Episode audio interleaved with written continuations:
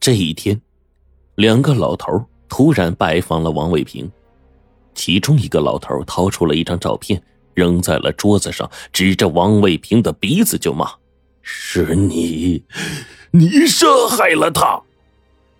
王卫平的脑子轰的一声，二十年前的梦魇又回来了。照片上女人的相貌，他一辈子也忘不了。他强作镇定，喝道：“你们两个老头胡说什么？我为什么要杀人呢？你们是不是看我钱多想敲诈呀？”那俩老头也不搭腔，就只是死死的盯着他。王伟平正要叫保安呢，就见一个年轻人闯进来，又掏出了一叠照片，在他面前晃了晃。王伟平，你从背后杀人的时候，恰好死者正在水边拍照。你以为神不知鬼不觉，但是水面上的倒影把你出卖了。不信，你自己看。王伟平依稀记得，那个女人的胸前挂着一个照相机，他慌慌张张的看向了这个照片，果然，在黑白照片的倒影里，看到自己面目狰狞的举起了一块石头，要砸向一个人。不可能，我又不是在水塘边杀的他。王伟平愕然的发现，自己说漏嘴了，想收口已经来不及了。他看向蒋有主，向他举起了手里的一个采录机。我不是凶手，我不是凶手。王伟平顿时瘫软了下来。几个警察冲了进来，铐上他，带走了。这些话，你留到法庭上说吧。蒋有竹露出了胜利的微笑，那两个老头好像虚脱了一样，长长的出了口气。原来三人无计可施之下呀，只能采取了诱供的办法。先由方建伟、何永义出面，给对方造成强大的心理压力，然后呢，再由蒋有竹突然出现，拿出决定性的证据。如果是凶手，肯定会惊慌失措。至于水边杀人的照片呢？世界上哪有这么巧的事儿啊？其实是阿朱用电脑加工的。王卫平的落网，真相终于大白了。当年，王小林不甘心被横刀夺爱，急于啊去找黄娟问个明白，早早就到了芦苇塘。王卫平在暗处见到四下无人，就对他下了手。等黄娟赶到的时候，四处寻找着王小林。这个时候，王伟平突然从背后行凶。事后，王伟平将尸体啊丢进了芦苇塘，后来又想毁尸灭迹，但是因为塘里的这个淤泥一直流动，尸体竟然找不到了。他一直担心尸体被人家发现，后来呢，干脆就把整块地给买下来了。没想到，反而是露出了狐狸尾巴。黄娟的葬礼上。大家心情复杂，都在想着一个事情：这一场迟来的葬礼和两个破碎的家庭，难道真的是命中注定吗？假如当年早到的是黄娟，恐怕一切都已改写。不过，方建伟了却了心愿之后，居然熬过了两个月的生命极限，还在半年后啊参加了蒋有竹和阿朱的婚礼。看着台上喜笑颜开的新人，他的眼眶湿润了。一年后，方建伟在睡梦中平静的去世，和妻子在天国相会了。咱们再接着再讲个故事。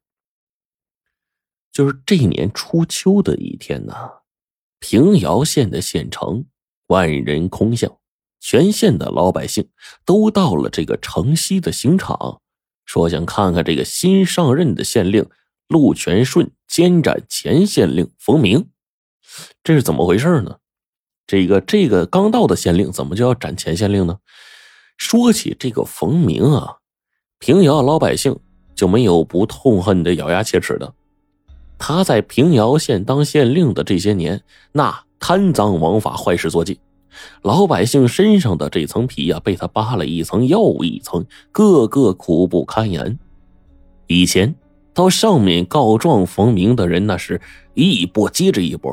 可是结果，冯明的乌纱帽那照样戴的是稳稳的，可那些告状的人呢，下场很悲惨。俗话说：“善恶到头终有报。”冯明的所作所为也终于惊动了朝廷，监察御史亲自过问此案，冯明呢被罢官收监，审理冯明之案的责任就落到了新上任的县令陆全顺的头上。陆全顺办事啊，真是雷厉风行，不到十天就审理出了冯明的十五条罪状，这些罪状条条都是罪大恶极，朝廷的批复啊很快就下来了，以冯明为首的一干人被判了死刑。嘿，平遥县的老百姓听说这个结果之后，那个个欢天喜地，同时呢，又为平遥县来了陆全顺这么一个好县令而高兴。此时。偌大的刑场被人群围了个水泄不通，刑场上跪着三十多个罪犯，冯明排在了第一个。此时啊，他是彻底蔫了，没有了往日的飞扬跋扈，在他身上和周围堆满了老百姓从刑场外扔进来的瓜皮、泥巴，还有烂菜叶子。在这三十多个罪犯当中，有冯明为虎作伥的亲戚。也有和他狼狈为奸的帮凶。当陆全顺宣读了冯明的罪状和审判结果之后，围观的人群顿时响起了掌声和叫骂声，群情激愤呐。但是在其中呢，有一个人却显得非常的平静。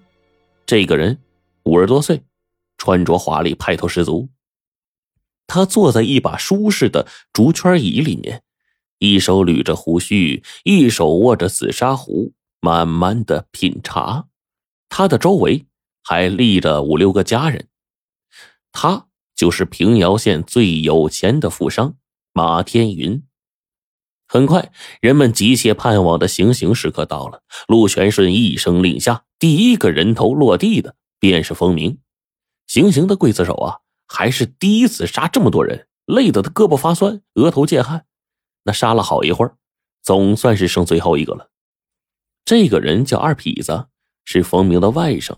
他仗着冯明的权势，欺男霸女，无恶不作。今天呢，也算是罪有应得。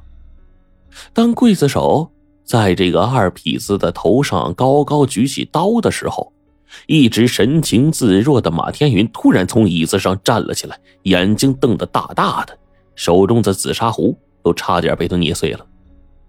他今天来。就是为了看二痞子人头落地的。那马天云为什么会对二痞子恨之入骨呢？原来啊，就在几个月之前，二痞子亲手打死了马天云的独生子马亮，丧子之痛几乎要了他的老命了。可是当时二痞子的背后啊，有冯明这个靠山，任马天云有一百个杀他的心，也不能把他怎么样。如今。总算是老天开眼，马天云今天要亲眼看着杀死儿子的凶手啊，血债血偿。